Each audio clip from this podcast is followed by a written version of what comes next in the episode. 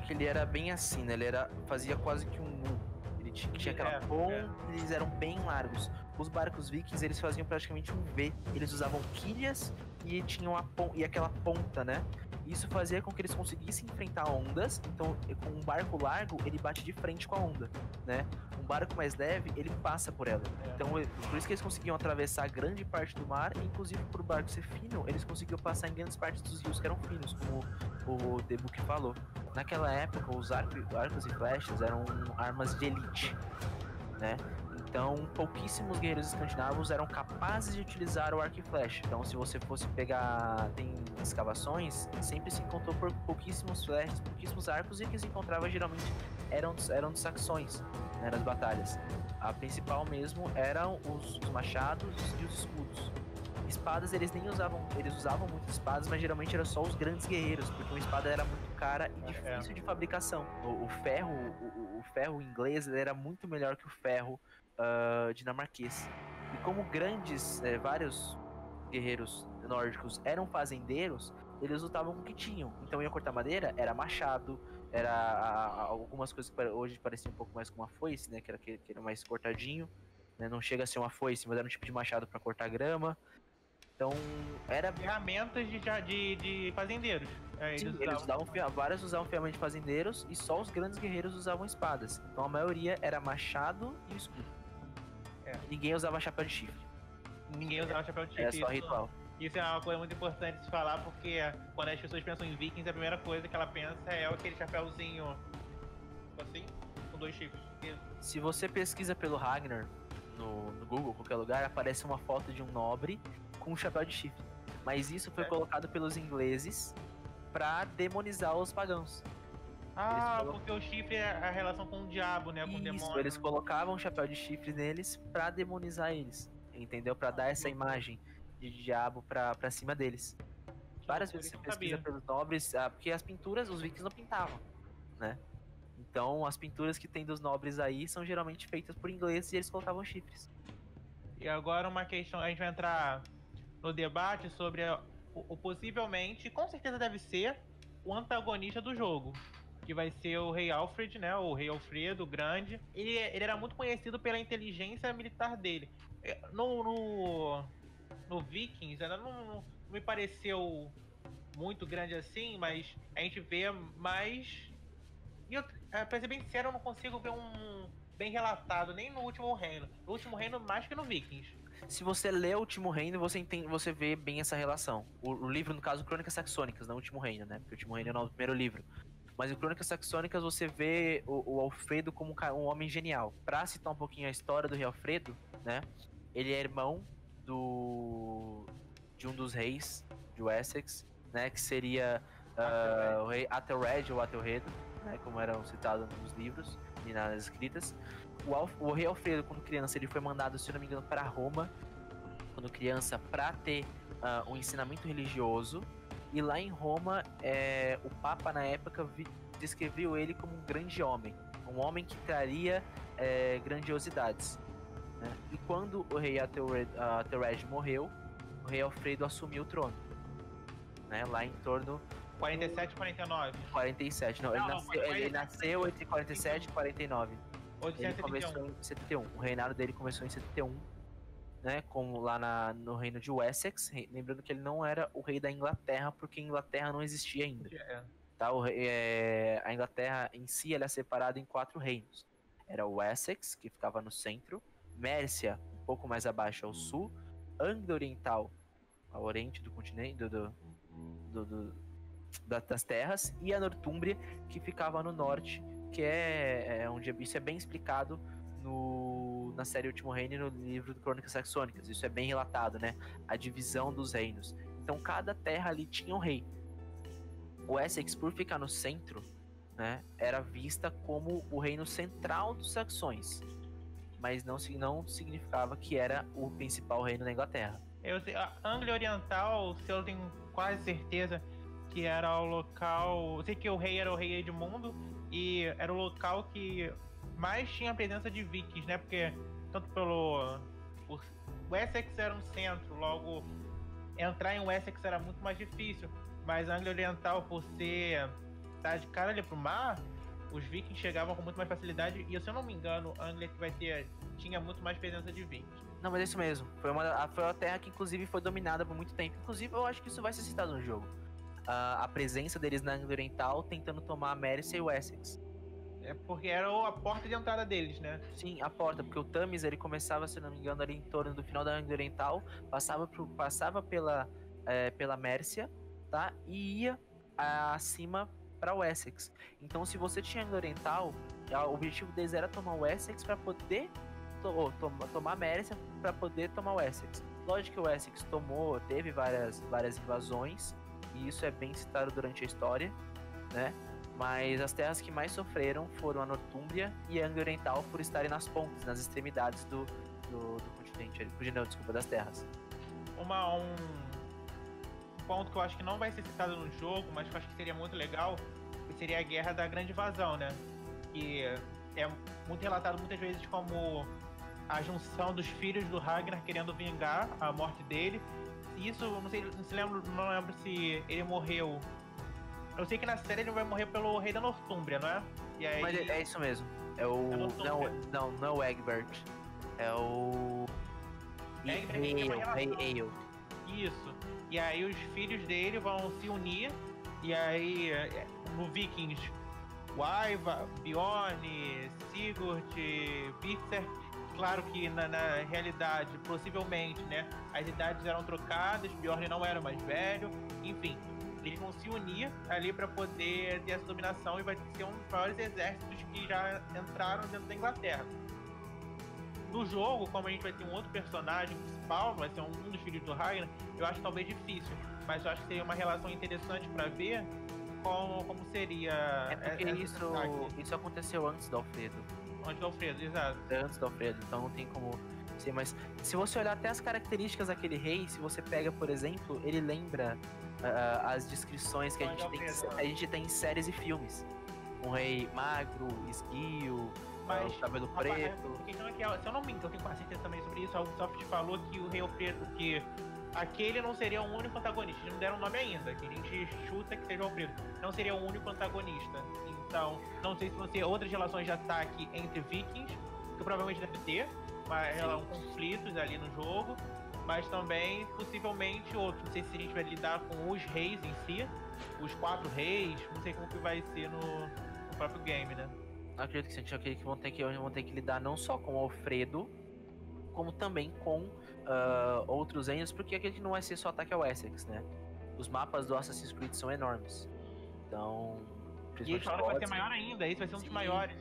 Então, a gente, se a gente for considerar isso, acredito que ele vai ter como dominar a parte enorme da Inglaterra, né, do, dos povos saxões. Então, é. vai ser algo assim. Acredito que, como a gente nunca viu no Assassin's Creed, nessa questão de, de território, né, porque geralmente é muito focado, né, é, os jogos. Então, você tem lá o Syndicate, que é em Londres, o Unity, é, Paris, Paris, é Paris. Origem, França, o Origin lá no Cairo, parte do Egito. Então, é, eu acho que não vai ser focado só em uma cidade. Vai ser aí uma questão, todo grande parte do território saxão. E aí acho que, como acontece durante a história, a gente vai ter os reinos de Wessex se unindo com o reino da Mércia, se unindo com o reino, da, da Oriental. A gente, o Alfredo vai morrer em 899, e aí por, por a doença, provavelmente por hemorroida, uma doença é, hemorroidal. É que a morte do Alfredo ela não é exata. Né? Eles não sabem exatamente quando, tipo assim, o motivo da morte.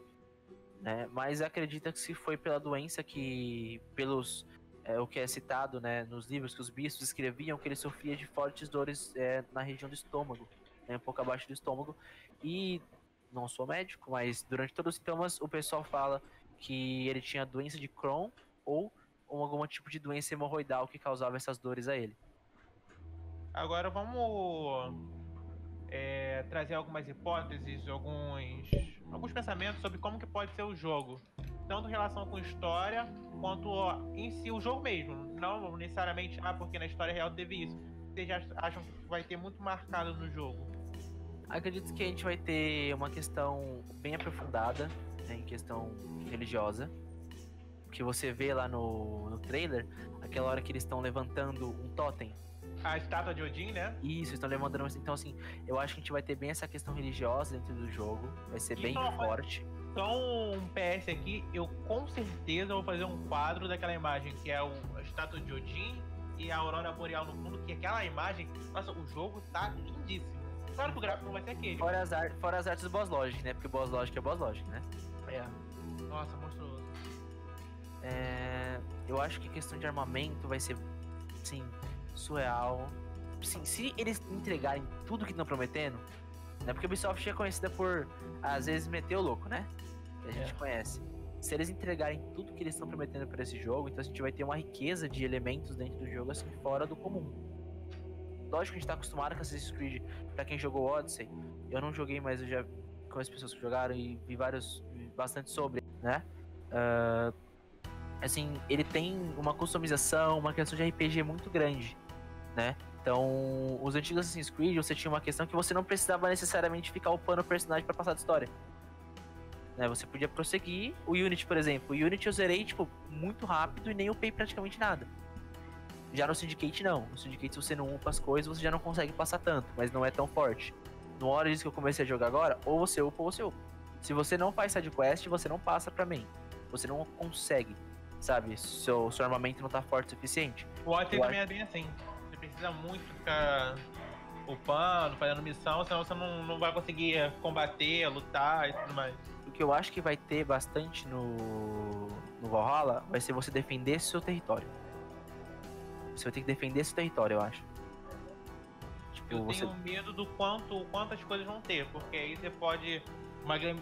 hum, Pra mim não é um problema, né? Mas uma gameplay de muitas horas, porque a gente vai ter guerras náuticas, guerras marítimas, vamos ter guerras tanto protegendo o território, tanto da Noruega, Escandinávia em si, e também quando você tomar terras na Inglaterra, guerras contra Alfredo, contra qualquer outro rei que tem ali.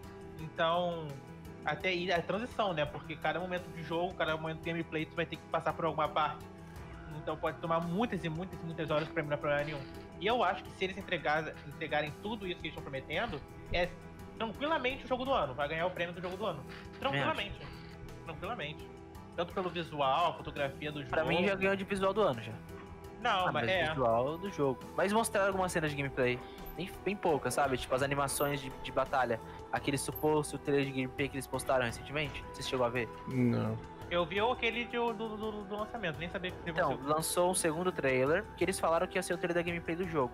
Mas na real é mais uma cinematic trailer que tem algumas cenas Olha, dentro do jogo que CGI você vê a diferença da fluidez da animação é, feita pra cinematic e a animação do, do jogo em si. né? você vê as batalhas, mas tá brutal. Eu acho que o único jogo que pode competir com Assassin's Creed esse ano seria The Last of Us 2. Porque Se o lançar. Cyberpunk. Não, vai lançar esse ano. Já tá certo. O problema é o Cyberpunk, que não deve lançar mais. Ou deve lançar junto com os novos consoles. Mas. Não vejo nenhum outro jogo competindo à altura desses dois. Então só The Last of Us 2 e Assassin's Creed Valhalla. Que, cara, assim, nossa, é surreal, né? É. Nossa, não tem nem palavras pra, pra descrever a, a aparência do jogo. E ainda mais que Assassin's Creed, pra quem gosta de história, nossa, é, é impecável. E é uma, uma, uma saga, uma saga de jogos que não tem fim. Porque eu posso retratar, por exemplo, tá até vendo que eu achei a ideia sensacional. Assassin's Creed brasileiro com. Assassino Tupiniquim. Não, não, era aqueles. Os cangaceiros. Nossa, muito irado, cara. Seria muito maneiro. E aí tem história, todo, todo povo passa por alguma, algum momento histórico de guerra. Então todo povo vai precisar, poderia ter um Assassin's Creed em si. Então, eles trazerem agora essa, essa mitologia nórdica, eu acho que eles ac- acertaram ainda mais que esse tema tá no hype hoje. A gente vê várias sagas de, que estão grandes, né? Meio que tenham caído de produção, por exemplo, Vikings caiu bastante de produção, mas ainda tá muito forte. Voltando à questão da, do que esperar no jogo, eu espero as grandes batalhas. Eu espero muito que tenha tipo um sistema de você comandar a parede de escudos. Que a gente falou um pouco sobre as armas, só que a gente não citou como é que funciona a parede de escudos, né? Que ela era basicamente. ah, os, os guerreiros eles colocavam o escudo à frente do corpo, né? O escudo ele era segurado é, ele era apoiado na mão e aqui nessa região, né? então ele tinha duas alças. Eles colocavam, eles sobrepunham os escudos um do lado do outro, então fazia esse, isso aqui, né? E além disso, eles sobrepunham também por cima. Então montava basicamente uma muralha. Uma tartaruga, né? Era uma tartaruga, então ele fazia. Tipo, era isso aqui, basicamente, assim. Eles faziam e iam sobrepondo. Isso protegia, né? Por cima das flechas, né? E aí, dentro dessa parede de escudo, você tinha linhas. Tá? Então você tinha a primeira linha, que eram os escudeiros, né? Atrás dessa linha, você tinha os, os lanceiros, que eram os que estavam com a lança, que eram os que ficavam estocando a frente. Então você tinha fresta no escudo, então eles abriam o momento, estocava, fechava, estocava. Faziam isso, e assim que um guerreiro caísse, já tinha na segunda linha, na terceira linha atrás, né, do, dos lanceiros, outro com escudo para sobrepor. Então se, imagina que você tinha uma parede dessa com mil guerreiros. Então imagina que você tinha 300 na frente, 300 atrás, 300 atrás, os, os mais 100 cobrindo a retaguarda. Agora você imagina mil guerreiros avançando nessa, à frente, né? Numa taxa que você nunca viu. Para os ingleses deve ter sido, tipo, assustador no começo. Lógico que depois eles adaptaram para eles essa técnica também, eles começaram a utilizar. E aí começou até aquelas batalhas de parede contra parede, né? Uhum. Mas no começo, imagina o quanto foi uh, assustador para os ingleses ver esse tipo de, de, de tática. Né? Espero que sim. Tem que ter isso no jogo. Se não tivesse no jogo, já estragou. Até a personagem a Lagertha, né? O nome dela tem origem essa questão do, do é, Shield Maiden, as pessoas formadas por escudos. Então, criada por escudo, feita por escudo. Ela, isso é um ponto que a gente também não falou.